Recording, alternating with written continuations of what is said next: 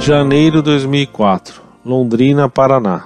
Em relação ao comentário do amigo com referência ao documento Encíclica Eclésia de Eucaristia, no que se refere ao ministro da Eucaristia distribuir a Sagrada Comunhão. Quero comentar com o amigo Orlando que, de acordo com a realidade da comunidade, não se faz a necessidade do serviço do ministro, mas nem todas as paróquias têm número suficiente de padres para fazer a distribuição da Eucaristia aos fiéis. Sou ministro da Eucaristia, ou como deseja, ministro extraordinário da comunhão, por vários anos. Atualmente coordeno a formação para ministros em toda a minha diocese, Londrina fazendo parte da coordenação arquidiocesana dos ministros da Eucaristia. Vejo sim a necessidade de pessoas devidamente preparadas para realizar este trabalho, bem como de levar aos enfermos a Sagrada Eucaristia. Os ministros passam por um curso de no mínimo 40 horas para que possam fazer este serviço, dando a ele uma formação adequada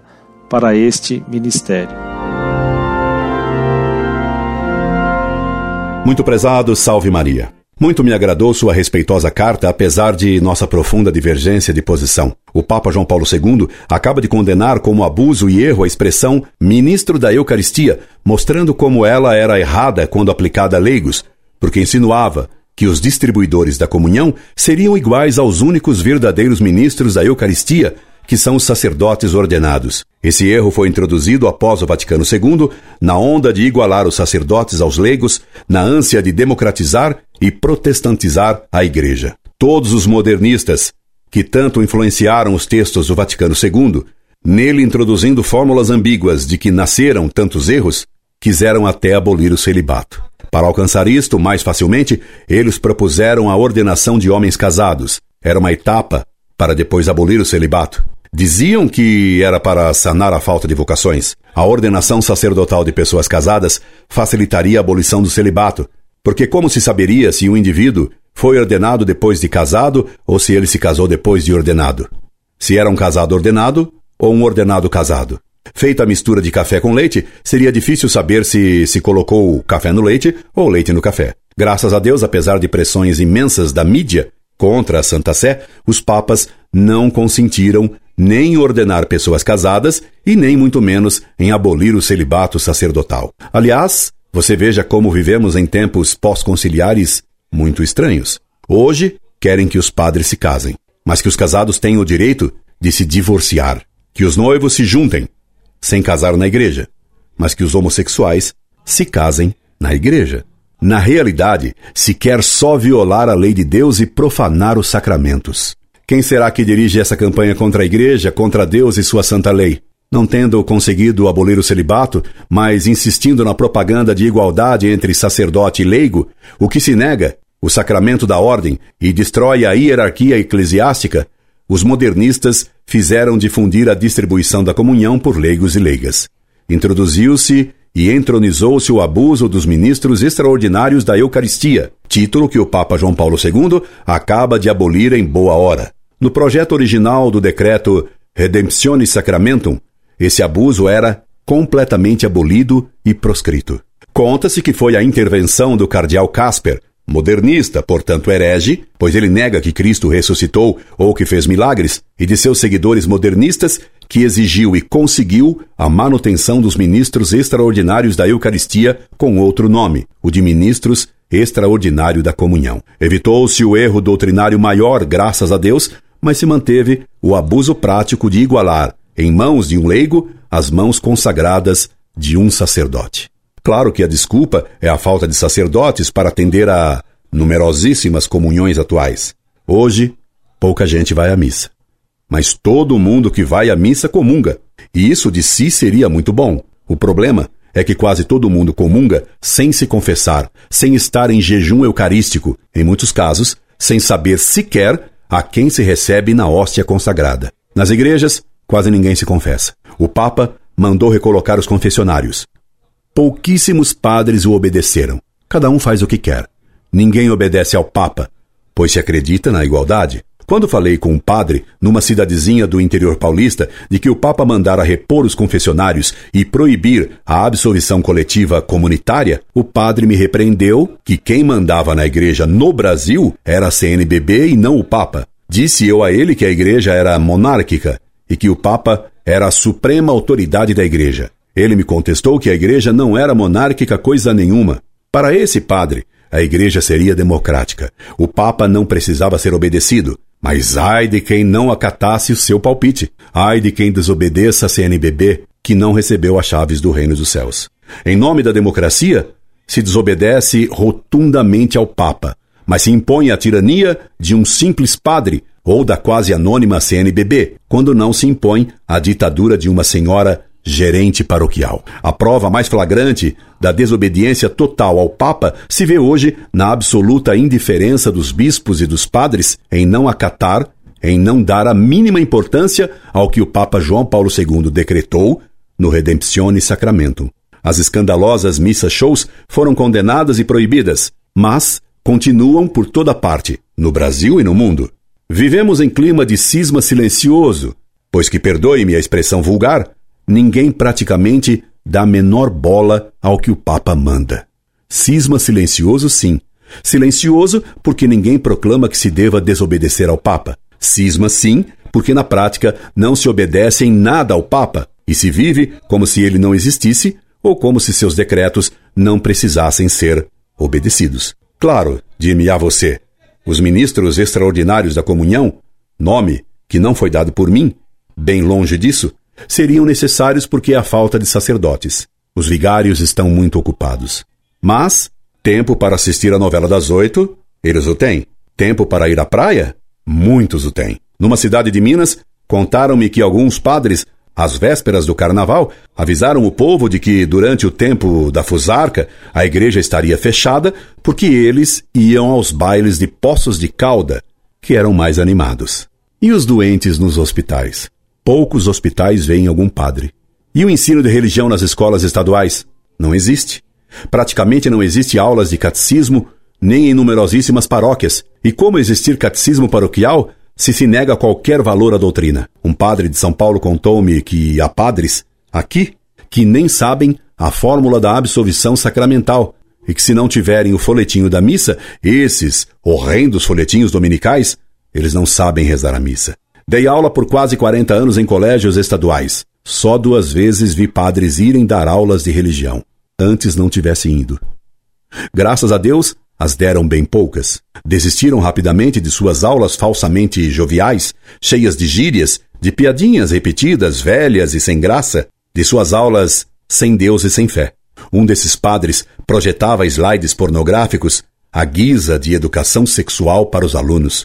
Esse pobre padre acabou fugindo com uma moçoila de sua paróquia, o que não o impediu de, depois que retornou da lua de mel, continuar a ser ministro da Eucaristia aos domingos em sua ex-paróquia, apesar de estar amaziado e de ter largado a batina. O segundo padre que deu uma ou duas aulas de religião logo desapareceu, não sem antes aconselhar mal num caso de roubo. Os padres não têm tempo. Os padres são poucos. Os padres santos é que são poucos. Infelizmente, bem poucos. Anchieta e Nóbrega eram poucos, para tantos índios, numa terra imensa, mas Anchieta os converteu. E ainda teve tempo de escrever autos para os índios representarem. Teve tempo de organizar a luta contra os protestantes que haviam invadido o Rio de Janeiro. Teve tempo de escrever uma gramática da língua tupi. Teve tempo, quando era refém dos tamoios, de escrever um poema à Virgem Maria. E note que Anchieta não ia de avião de Santos a São Paulo, de São Paulo ao Rio e ao Espírito Santo. Ia a pé, ele que tinha uma grave torção na coluna vertebral. Nem INSS ele tinha. Ia a pé, no meio das matas, das feras e dos antropófagos. Anchieta era um só, aqui no sul. Mas fazia milagres. Havia falta de padres também no Brasil daquele tempo. Mas Anchieta era um padre santo. O que nos falta são padres santos, e não simplesmente padres. O diabo declarou que se houvesse dois padres como São João Maria Vianney no século XIX, o reino dele estaria perdido. Por isso, São João Maria Vianney foi posto pela Igreja como modelo dos sacerdotes. Quem o imita? São João Maria Vianney confessava o povo até durante 20 horas por dia, no confessionário. Quem o imita? São João Maria Vianney comia três batatas a cada 15 dias. Quem o imita? São João Maria Vianney se flagelava até o sangue. Quem o imita? Realmente hoje faltam padres. Desgraçadamente nos faltam padres. Padres como Anchieta, como São João Bosco e como São João Maria Vianney. Hoje, infelizmente, temos padres conhecidos por nomes em diminutivo. Padres em diminutivo. Padres que, em vez de carregarem a cruz de Cristo, portam a tiracolo e na igreja e na missa uma guitarra e cantam cançõezinhas ridículas e profanas e ainda se julgam artistas. Desgraçadamente. Hoje temos padres que gostam de estar sob os holofotes e câmeras de TV. Faltam padres. De fato, faltam padres de verdade. Não que esses padres em diminutivo, de bermudas e de guitarra tiracolo e mascando chicletes, não sejam padres realmente ordenados. A desgraça é que eles são padres mesmo, mas não são santos, nem sequer piedosos. Você me diz que coordena a formação para ministros em toda a minha diocese, Londrina, fazendo parte da coordenação arquidiocesana dos ministros da Eucaristia. Acredito em sua boa intenção e lhe desejo graças de Deus em seu esforço. Mas peço-lhe que note quantas equipes, coordenadorias, comissões, conferências, planos pastorais, projetos, reuniões do Regional do Leste 2, do Norte 3, quantas animações, TVs, quanta burocracia, quanta papelada, quanta verborréia, quantos manifestos longos, chatos e indigestos, escritos em eclesialês, editado pela Vozes, Paulinas, Paulos e etc. Há por aí, com resultado menos que nulos, mas negativos. Quem se lembra da campanha da fraternidade de 1998 ou de não sei quanto? E que significa para Deus a campanha da fraternidade pelas águas? Nada. Que significa ela para o povo? Nada. Amanhã ela estará esquecida. Meu caro, as águas passam e as campanhas da fraternidade passam e são esquecidas mais depressa que as águas e que as brisas, que não deixam rastro. Tudo isso se esvai como fumo. Para que então ministros extraordinários da comunhão? Para o padre ficar sentado enquanto leigos e moçoilas distribuem a hóstia consagrada? Para que uma gerente da paróquia ler a epístola de São Paulo aos Gálatas? Para o padre ficar sentado, assistindo, enquanto propicia um momento de vaidade a uma paroquiana que mal sabe ler e que julga compreender a teologia paulina, que o próprio padre não entende, porque nunca estudou no seminário? E lá vai a gerente da paróquia, ufana, proclamando: Epístola de São Paulo aos Gálatas.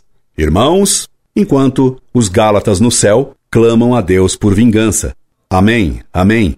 Veni Domine. Para que falar em realidade da comunidade se uma paróquia não é, e nem nunca foi, e nem pode ser uma comunidade em sentido próprio? Comunidade existe num convento ou num mosteiro, onde haja voto de pobreza. Estarei enganado? Nos conventos e mosteiros não existe mais o voto de pobreza? Numa paróquia, não há voto de pobreza. Numa paróquia, as coisas não são postas em comum. Graças a Deus e nem devem ser postas em comum. Há um abuso hoje da palavra comunidade, e quando se abusam das palavras, elas se vingam de nós com a realidade. Precisamos de padres realmente dedicados, sacrificados. Como nosso Senhor, ele não organizou nenhuma regional do Leste 2, nenhuma comissão para a conversão dos gentios. Quando ele foi levantado, atraiu tudo a si. Jamais os santos se preocuparam com planos e burocracias, como se a vida da igreja fosse possível de ser planificada como um programa de governo ou uma produção de uma fábrica. Claro que a ação dos santos seguia um plano racional, mas o fundamental não são os planos muito naturalistas, mas a graça sobrenatural, a oração. Faltam padres, sim. Faltam padres de fé e de oração. Faltam padres que saibam que doze apóstolos conquistaram o mundo com fé, oração e o sangue do martírio. Faltam santos. Faltam mártires que Deus o faça um deles. Incorde Jesus Semper, Orlando Fedeli.